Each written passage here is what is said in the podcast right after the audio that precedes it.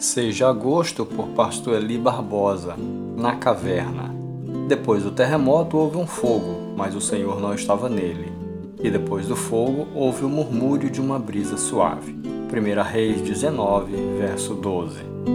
O começo de 2019 foi uma maravilha, mas de repente, desânimo, fuga de movimentos sociais, pressa para sair do ambiente de culto, choro excessivo, tristeza e isolamento de tudo e de todos.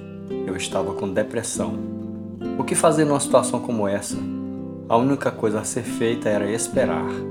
Mas como esperar se a força de vontade foi embora, se não a vontade de orar, cantar, ler, qualquer coisa?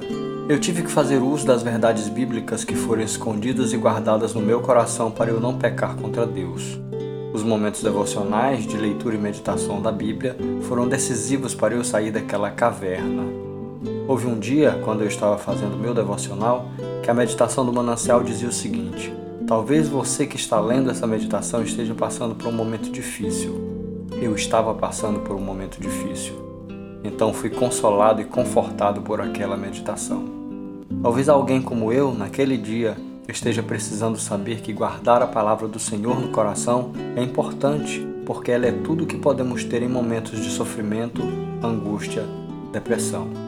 Dentro da caverna, o Senhor, como Elias, alimentou-me, renovou as minhas forças. De dentro da caverna eu percebi que Deus falava através de uma brisa.